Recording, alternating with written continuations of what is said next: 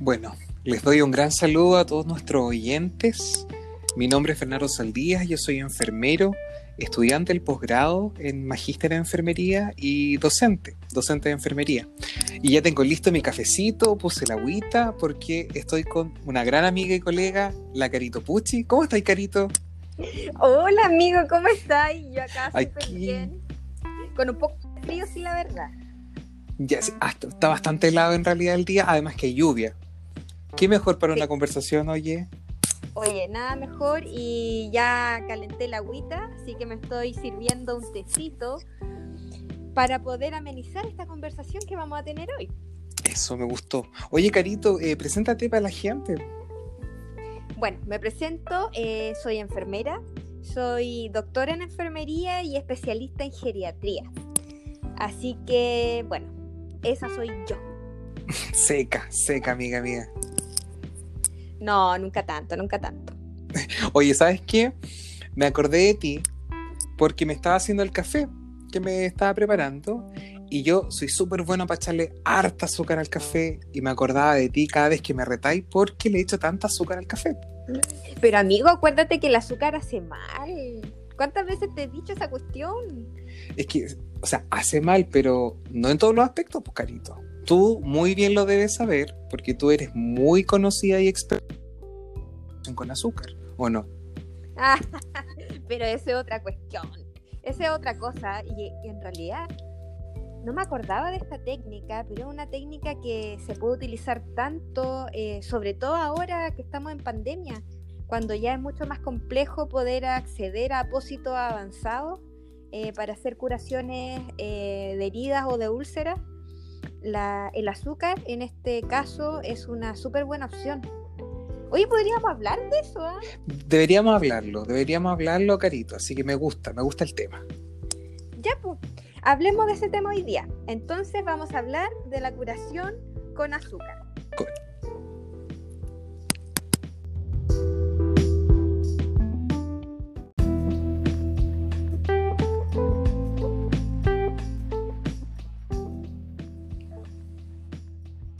Ya, pues, entonces empecemos a conversar, amiga mía, de lo que es la curación con azúcar. ¿Estamos hablando de la misma azúcar que le ponemos al té, que le ponemos a la humita en mi caso, o otra azúcar? Exactamente la misma azúcar, amigo. Esa es azúcar blanca, no vamos a decir una marca, pero es la azúcar que todos conocemos y que usamos a la hora del desayuno y a la hora de la once. Oye, Carito, pero mi pregunta es la siguiente. Yo tengo la experiencia de haber hecho curación a pacientes con apósitos de miel, por ejemplo. Pero, pero, pero ¿en, qué se justifica usar azúcar refinada en una herida? O sea, ¿qué beneficios podemos tener para una herida, por ejemplo? Lo que pasa es que, mira, si te pones a pensar eh, el principio biológico o fisiopatológico del uso de la miel en las heridas, es bastante similar al, azúcar. De hecho, la miel tiene una alta concentración de fructosa, que sería de alguna manera el azúcar eh, en ese caso. Y es una de las características que hace de la miel un elemento súper positivo para la curación de las heridas. La miel además tiene otros principios activos que eh, son propios de, de, ese elemento natural, que lo podríamos ver en otro episodio, pero eh, en realidad lo que nos convoca ahora es el uso del azúcar. Entonces, ¿por qué el azúcar es bueno? Bueno, en primer lugar, el principio, ¿tú cacháis por qué funciona el azúcar o no te imaginas por qué? Mira, yo por lo menos cuando he trabajado con algún símil como la miel, he investigado y se lo interrogo a mis estudiantes, así que he, he, conocido un poco más y he visto mucho cómo la miel, por ejemplo, puede mantener, o el azúcar en este caso, puede mantener la humedad de la herida porque como el azúcar tiene una molaridad más alta que el agua, genera que disminuya el edema, no haya proliferación de patógenos y eso ayuda también a hacer como una desbridación autolítica, por lo que yo tengo entendido. Claro, mira, en palabras simples, eh, explicándolo bien simplemente, porque tiene relación con la actividad del agua. Es el principio físico que ocurre con el uso de la miel, perdón, del azúcar, ya me confundí, del azúcar sobre las heridas. Pero en palabras simples, lo que genera el azúcar es un medio hiperosmolar alrededor, o sea, muy concentrado alrededor de las células. En este caso, sobre todo nos interesa alrededor de los microorganismos, lo que hace que este microorganismo como una forma de defenderse de este medio tan concentrado, elimina agua, ¿ya? Elimina agua hacia el mm. exterior y termina muriendo por deshidratación. Entonces, ese es el principio, así como en palabras bien simples, cómo funciona el azúcar. Y además, como tú muy bien dices, eh, mantiene una humedad controlada sobre la lesión. Y además tiene otros beneficios que te los puedo ir contando eh, a medida que vayamos conversando de este tema. Oye, si yo me pongo a pensar, Carito, eh, me imagino que esto tiene una historia muy larga hacia atrás, porque la curación con heridas, o sea, la curación de heridas con diferentes sustancias o implementos, es tan antigua como la existencia de la humanidad, me imagino. y ahora, claro, pero, pero por ejemplo, actualmente le damos la importancia a la curación de azúcar, es algo que se esté divulgando en nuestro medio, hacia los estudiantes, o se esté realizando realmente en algunos servicios. Mira, eh, es bastante curioso. ¿ah? Eh, la verdad es que esta es una técnica que se está usando hace miles de años, eh, muy a la par con el uso de la miel. La miel fue primero que el azúcar, la verdad, porque la miel existió antes que el azúcar. Claro. pero a nivel institucional o asistencial, mejor dicho, esta técnica no se utiliza. ¿Por qué? Porque no ha sido protocolizada. Ahora, ¿qué, ¿cómo podemos lograr ese protocolo? Em, la verdad es que en general, eh, cuando nosotros empezamos a analizar el uso de uno u otro elemento médico o insumo médico en una institución de salud, vemos que tiene que ser un insumo médico que tiene que estar certificado por el Instituto de Salud Pública, ¿cierto? Que tiene que pasar por, varios, eh, por varias evaluaciones para poder ser utilizado en un lugar. Y el azúcar en realidad no ha sido todavía contemplado como un elemento médico, como un insumo médico, por tanto no ha sido evaluado por las instituciones que deben hacerlo. Eh, qué lástima, qué lástima. Solo por esta razón en realidad eh, no se puede utilizar eh, de manera formal, digámoslo así, en nuestras instituciones de salud. Ahora, qué lástima de que hay evidencia, hay evidencia a, eso yo apuntaba, Carito, porque efectivamente hay un respaldo de investigaciones que se han hecho, hay suficientemente evidencia como para que nosotros ya empecemos a trabajar con esto y me imagino que los costos para el sistema de salud son mucho menores utilizando un preparado de azúcar, por ejemplo, eh, que comprando apósitos bioactivos, interactivos, que son sumamente caros.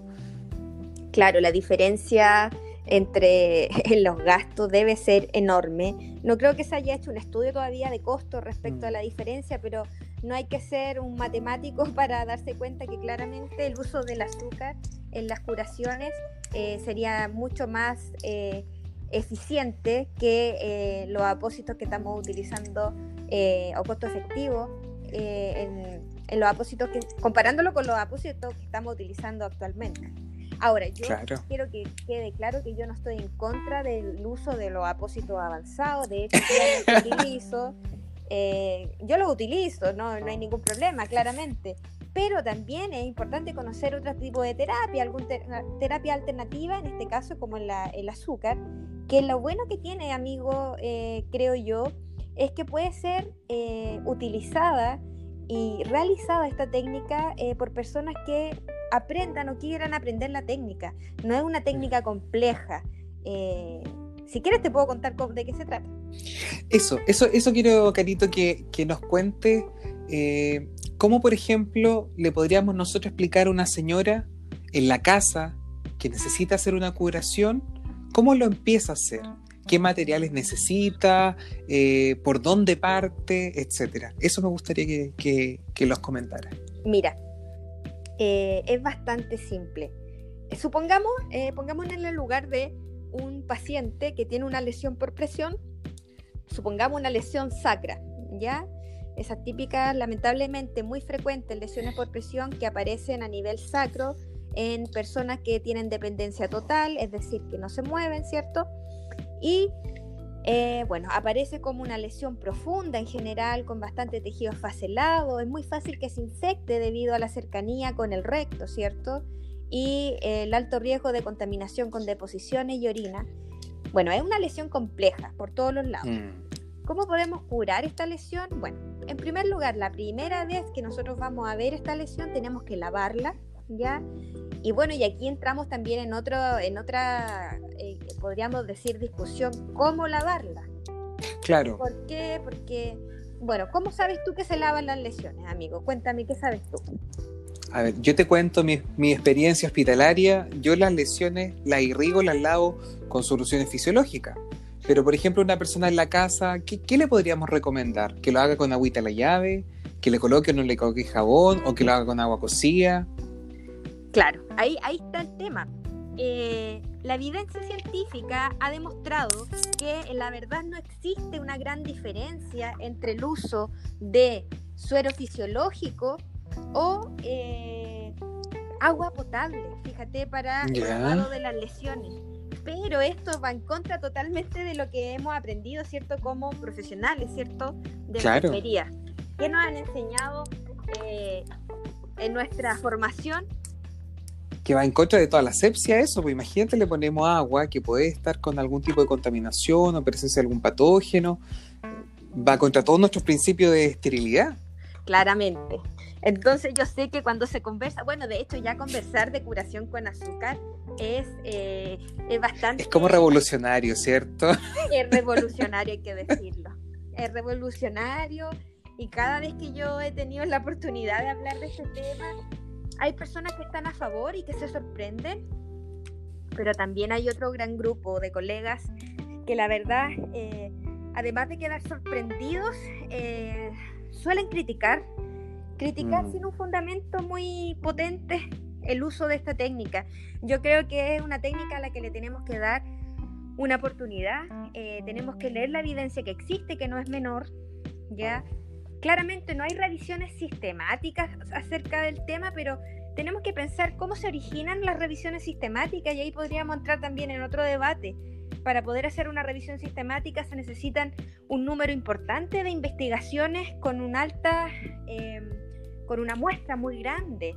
¿Y quién va a estar interesado en hacer una investigación donde se, se pueda evidenciar que el azúcar eh, le hace bien a una lesión ¿Por qué? Porque lamentablemente no hay empresas, no quiero decir nombres, pero no hay empresas que estén eh, produciendo este producto, valga la redundancia, o desarrollando este producto para em, eh, poder realizar manejo avanzado de herida. Entonces, tenemos que también ir un poquito más allá y darnos cuenta de, cómo es el tema comercial también que está aquí involucrado en el área de la salud ahí, ahí, nosotros como, como enfermeros y los colegas en realidad estamos un poco al debe con respecto al interés que hemos demostrado, por ejemplo, al área de los insumos que utilizamos a diario.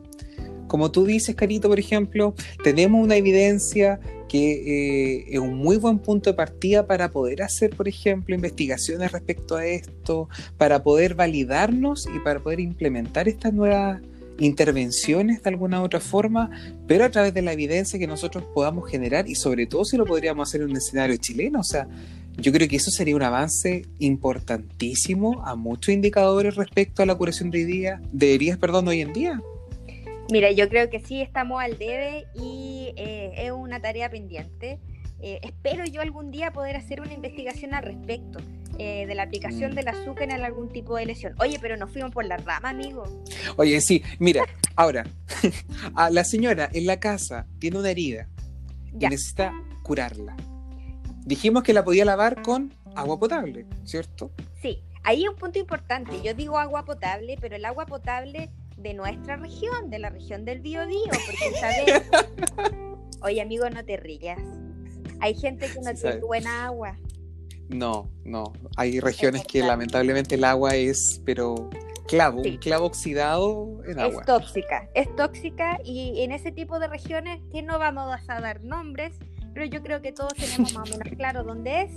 Em, lo ideal es no ocupar esa agua. Y en ese caso, claramente utilizar cloruro de sodio al 0,9%, como me decía una profesora. que no era suero fisiológico, era cloruro de sodio al 0,9%. Sí, porque dentro de los sueros fisiológicos hay una amplia gama. Exactamente, amigo. Bueno, eh, supongamos que estamos en la región del Biobío, podemos hacer en el domicilio, en el domicilio podemos hacer un lavado de la lesión con agua potable y posterior a eso tenemos que secar la lesión. ¿Cómo secamos? ¿Con qué la secamos? Eso. Claro, con secador. Mm. No, con secador no. ¿Cómo vamos a secarla con secador? No. Oye, pero, pero es efectivo, me imagino, es rápido, pero ¿qué consecuencias vamos a generar? No, pues si la secamos con secador podemos movilizar microorganismos. Eh, así que no. Secador no, amigo. Tenemos que utilizar, eh, mira, si estamos en un contexto domiciliario y no tenemos insumos médicos, supongamos, pongámonos en, ese, en, ese, en esa posición. No tenemos insumos médicos, estamos en un contexto domiciliario. ¿Qué haría yo? Podría, por ejemplo, eh, tener una sábana limpia una sábana que tenga algún componente de algodón, un porcentaje de algodón, o sea que absorba. Recorto esta sábana, me hago una especie de pañito de 10 por 10 centímetros, por ejemplo, y con esa misma eh, pedazo de tela seco la lesión. Seco tanto la piel que rodea la lesión, que se llama piel perilesional, como también el lecho de la herida, y eso quiere decir el tejido mismo de la lesión el tejido cruento se podría decir. Tenemos que dejar bien seca la lesión. ¿Por qué se te ocurre a ti eso? ¿Por qué tendría que quedar seca la lesión? Porque el azúcar podría diluirse. Esa. ¿Y qué pasa si se diluye? ¿Se vuelve más dulce la herida? sí, es verdad. No, mira, la verdad es que sí, e, el tema es que se diluye el azúcar. Una de las premisas de esta curación querido amigo, es que el azúcar tiene que estar el mayor tiempo posible con la mayor concentración de azúcar posible. ¿Por qué? Porque esa alta osmolaridad que se produce con la alta concentración es la que nos eh, es la que evita que se reproduzcan los microorganismos. Esa es la situación. Entonces, si yo mojo la lesión y incorporo azúcar, este azúcar se va a diluir, por lo tanto la concentración de azúcar va a ser menor y eso aumenta el riesgo de que haya una, eh, una reproducción de microorganismos. ¿ya? Entonces la idea es que esté lo más seco posible el lecho. Y después, ¿qué hacemos? ¿Puedo ocupar el azúcar que tengo abierta para el té o el café? ¿Tengo que abrir un paquete nuevo de azúcar? Mira, en estricto rigor, puede ocupar el, azúcar que tiene en, el azucarero, así de. Yo he tenido la oportunidad de decirle a cuidadora, señora X, tráigame el azucarero. Y tienen que traer el azucarero así tal cual. Y, con una cuchara le dijo, le digo, y traen la cucharita. Ya, pero, ¿qué he visto yo en mi experiencia? En mi experiencia he visto que utilizar azúcar granulada eh, genera roce, genera, perdón, abrasión en el lecho de la herida. ¿Por qué? Porque esos gránulos son a veces muy grandes, entonces al mm. mantenerse presionada la lesión, en algunas ocasiones se mantiene presionada, tiende a generar abrasión y mayor sangramiento y por lo tanto dolor en el paciente, en la persona. Claro.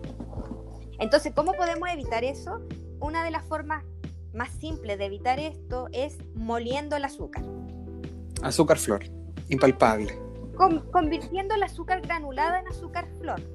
Pero ahí, ojo, no es lo mismo moler el azúcar granulada que utilizar azúcar flor, porque el azúcar flor o azúcar, azúcar impalpable tiene otros ingredientes que en realidad no sabemos qué efectos pueda generar en la lesión. Así que o sea, lo mejor es meterla en la licuadora nomás nosotros mismos y tenerla procesada hasta que quede polvo.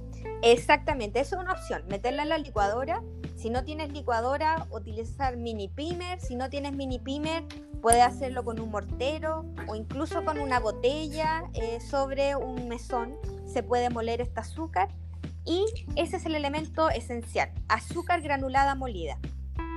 De hecho, amigo, un estudio que hizo un colega en Gran Bretaña, eh, él comparó la efectividad del azúcar morena frente al azúcar granulada se dio cuenta que en las curaciones con azúcar era un poco más efectiva el azúcar blanca. Yo en algún momento pensé que el azúcar morena, por ser menos refinada, podía tener mejores efectos. La verdad que yo pensé eso a priori, pero eh, la evidencia dice lo contrario. Así que azúcar granulada solamente. Y una vez que ya tenemos el azúcar, que la llevamos a polvo, ¿cierto? ¿Cómo empieza a distribuirla sobre la herida? Claro, ¿cómo se empieza a distribuir? Se tiene que incorporar mucha azúcar. O sea, aquí no es espolvorear azúcar como si fuera un berlín. La verdad es que sí. En una herida, ¿cierto? Tú tienes que llenarlo de azúcar, llenarla. Si la lesión tiene una cavidad, tú tienes que llenarla con azúcar. La cavidad.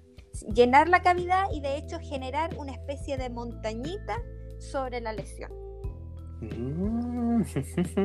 Acá no importa que el azúcar, eh, por ejemplo, caiga alrededor de la herida. Eso no importa. ¿Por qué? Porque se ha visto que el azúcar no genera ningún daño en la piel perilesional y de hecho la protege la protege, no se macera, no hay peligro de maceración. Ya, entonces, aplicamos mucho azúcar, después tenemos que cubrir con una gasa. En este caso, como estábamos hablando de un contexto domiciliario, podríamos utilizar un pedazo de tela, ¿cierto? Absorbente. Yo diría que unas tres capas de tela porque va a exudar la herida. Va a empezar a exudar y eso es normal. Eh, luego se cubre con la gasa, se sella, ¿cierto? Con algún, alguna tela, ojalá tela de papel para que dañe menos la piel, ¿ya? Y listo.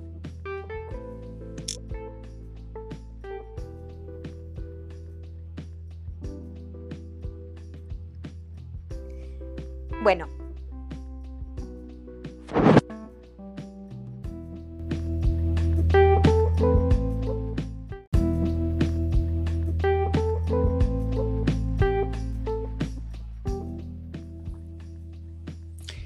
Entonces, Carito, una vez que ya tenemos cubierto, ¿cierto?, lo que es la herida, ¿cada cuántos días podemos hacer la curación? Mira, la curación tiene que hacerse todos los días, una vez al día, todos los días, no importa la hora, pero la verdad la premisa acá más importante es esta, que hay que hacer la curación cuando tú ya veas que la tela que estás con la cual estás cubriendo la herida está mojada, que ya está como con ese exudado que es como un tipo almíbar ahí hay que hacer la curación. ¿Por qué? Porque eso significa que el azúcar que yo coloqué ya se diluyó con el exudado. Entonces recordemos mm. es que el azúcar se mantenga la mayor cantidad de tiempo seca. Oye, Carito, y mira, lo, lo que estábamos nosotros conversando en realidad, a mi juicio, es algo de lo cual no se habla, el resto de los profesionales no lo cuenta a los pacientes y qué importante en estos momentos de contingencia donde quizá esa persona que es un cuidador no puede ir a un CESFAM o no puede venir el equipo del CESFAM a hacerle la curación a su paciente. Y lo puede hacer, o sea, podemos ver realmente mejoría de una herida solamente usando cosas que tenemos en la casa. O sea, es algo sumamente importante lo que estamos conversando nosotros ahora y esperemos que ojalá de alguna otra forma eh, esto se empieza a masificar, pero se tiene que masificar con conocimiento, hay que dar las bases que nosotros estamos conversando, seguir investigando mucho más, dar esos lineamientos que son súper necesarios y sobre todo a las futuras generaciones de enfermeros, que vayan incorporando este tipo de técnicas que son parte de la riqueza eh, cultural nuestra, porque esto lleva miles de años haciéndose. Así es, amigo. Mira, la verdad es que esta es una súper buena opción para la gente que no puede acceder a otro tipo de apósitos para poder eh, curar las heridas o úlceras de sus familiares. Es un tipo de técnica que es fácil de hacer. Eh, la verdad es que al comienzo mucha gente eh, se pregunta cómo y se sorprende, pero la verdad es que una vez que escuchan el fundamento y la evidencia científica que existe, la entienden, ¿sabes qué? Me ha tocado ver que sin problemas deciden utilizarla y lo más bueno, o sea, lo, mejor de esto es que se obtienen resultados que son, te digo de verdad, impactantes. Mm. Impactante, es impactante ver cómo una lesión sacra, profunda, infectada, con mal olor, con tejido necrótico, pasa a convertirse en una lesión con 100% de tejido granulatorio, sin infección y con una regeneración rápida eh, de manera sorprendente. Entonces, la verdad, amigo, que yo encuentro que es una buena opción. Eh, y, pero lamentablemente, como tú muy bien dices, es una terapia que es poco conocida y como es poco conocida, muchas veces es criticada. Es criticada sin un fundamento que sea de peso. Esa es la verdad. Y yo creo que si has tenido o se tiene todavía un poco reticencia de parte de nuestros colegas como profesionales de enfermería, es por algo que venimos conversando hace mucho tiempo. O sea, es porque nuestra profesión lamentablemente se ha biomedicalizado en un extremo donde hemos dejado a un lado este tipo de terapia que no son porque se le ocurrió a alguien en la mañana tomándose un café con mucho azúcar como yo lo hago, sino que aquí hay un trasfondo científico que se ha comprobado. Y qué lástima que no estemos incorporando este tipo de, cosas porque sigo insistiendo, hoy día eh, en nuestro país por lo menos, la enfermería es muy biomédica, estamos muy apegados al, rigor de la esterilidad en muchas cosas y eso nos ha ido como coartando un poco la visión de otras alternativas que tenemos disponibles que son iguales o mucho mejores en cuanto a la efectividad que podemos lograr. Mire, te encuentro toda la razón. Yo creo que como enfermeros, como profesionales de enfermería, eh, si eres investigador con mayor razón aún, hay que tener una mente abierta, hay que tener una mente, una mente abierta frente a otras alternativas de tratamiento, a otras alternativas de sanación, no solamente de tratamiento, de curación, eh, porque eso va a enriquecer de una manera mucho más íntegra todo lo que hacemos como enfermeros y el cuidado que nosotros otorgamos a nuestros pacientes, a nuestras personas, porque, bueno, podríamos hablar otro capítulo del tema de paciente, usuario, cliente. Sí. Eh, pero bueno, finalmente son personas con alguna condición, ¿cierto? Eh, en este caso su condición es una lesión en la piel eh, y que puede ser tratada de diferentes formas, no solamente con lo tradicional, con esos apósitos avanzados, que vuelvo a decir, no tengo nada en contra de ellos, de hecho los utilizo. Pero considero que es súper necesario que nosotros seamos capaces de conocer otras alternativas, de ver lo que está pasando en el mundo, lo que se está utilizando en otros países y ser capaces también de traer esas técnicas a nuestra realidad y muchas veces adaptarlas y utilizarlas, ¿por qué no? Mm. Oye, ¿sabes qué? Yo estoy súper feliz, Carito, porque creo que la conversación fue bastante buena, muy productiva, que, que rico que podamos tener este espacio donde conversar estas temáticas eh, y bueno, que la gente que no ha escuchado pueda replicar este tipo de, intervenciones, que lo puede hacer en su casa, que después tenga cuidado con la hormiga, así que por favor, control de plaga antes de hacer la curación, porque después la pobrería va a estar ahí colonizada con, con hormigas y bichitos. Oye amigo, tú te rías, bueno, yo también me río, pero ¿sabes qué? Eso es cierto. Yo te voy a contar un poquitito en breves palabras cómo nació esto, este el tema del azúcar.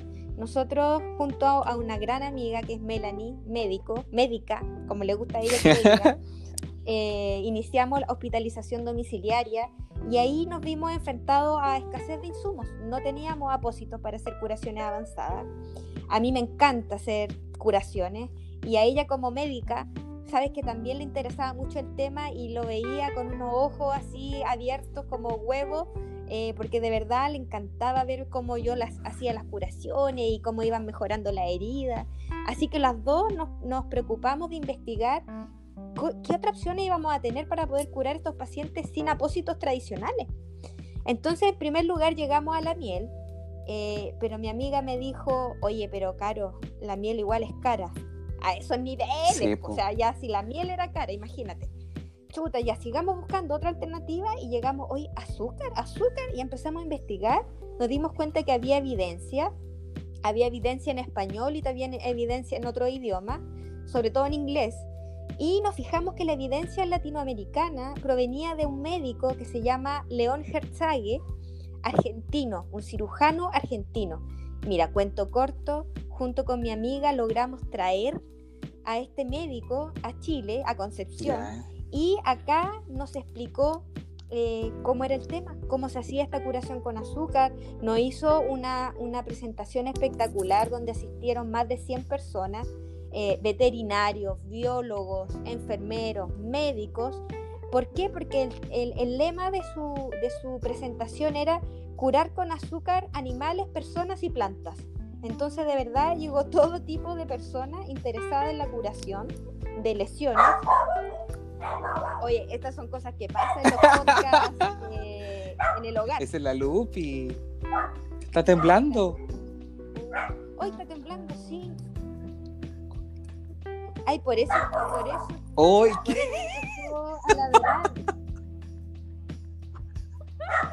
Hoy no lo puedo creer.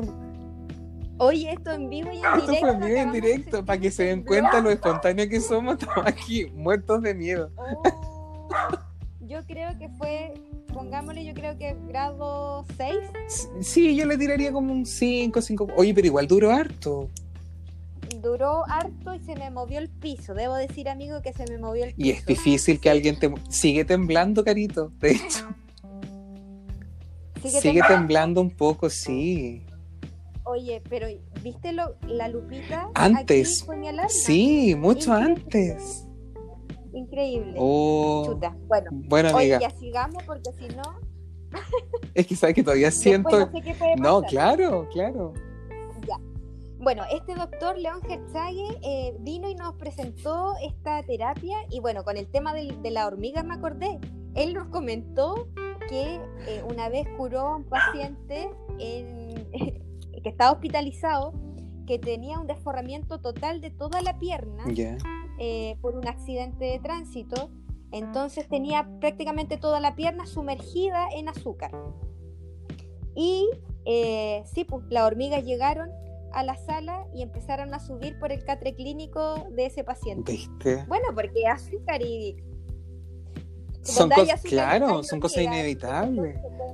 Oye, pero, pero qué increíble, yo no sabía eso cuando había venido el médico, en realidad, no, no tenía idea. Sí, fue, sé que fue una experiencia súper buena porque nos mostró otra cosa, o sea, nosotros habíamos leído un poco del azúcar eh, y cómo se podía eh, usar en, las curaciones, pero él nos mostró ya, además de la aplicación en personas, en plantas y animales. que no, sumamente, sí, o sea, eso ya, ya, ya escapa un poco de nuestros límites tan, tan normados. Oye, Carito, bueno, con temblor incluido, insisto, creo que fue un súper buen tema de conversación. Eh, y vamos a seguir en esto, tomando unos cafecitos y conversando un poquitito de la enfermería bajo el enfoque de estos dos colegas.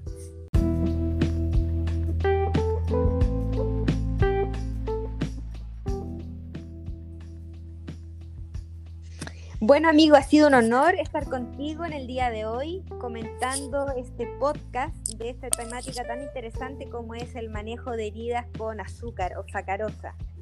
Y bueno, nos vemos en unos pocos días más. Eh, comentando otros temas súper interesantes, pero yo creo, amigos, cierto es importante la retroalimentación. Y para eso nosotros vamos a tener un Instagram que va a ser el Instagram La Lupa Azul. Y en ella queremos eh, poder observar qué opinan ustedes respecto al podcast que acabamos de hacer y qué otras temáticas les interesaría a ustedes escuchar eh, en este nuevo podcast La Lupa Azul. De hecho, incluso podríamos hacer una parte 2, donde tengamos opiniones divergentes, por ejemplo, de las personas que están a favor y en contra y argumentar. Entonces sería interesante poder hacerlo de esa forma. Sería súper interesante poder tener la oportunidad de discutir ese tema eh, en este podcast. Bueno amigos, yo creo que es momento de despedirnos. Eh, así que un abrazo grande para ti y nos vemos muy pronto. Nos vemos, Carito. Muchos abrazos y muchos cariños.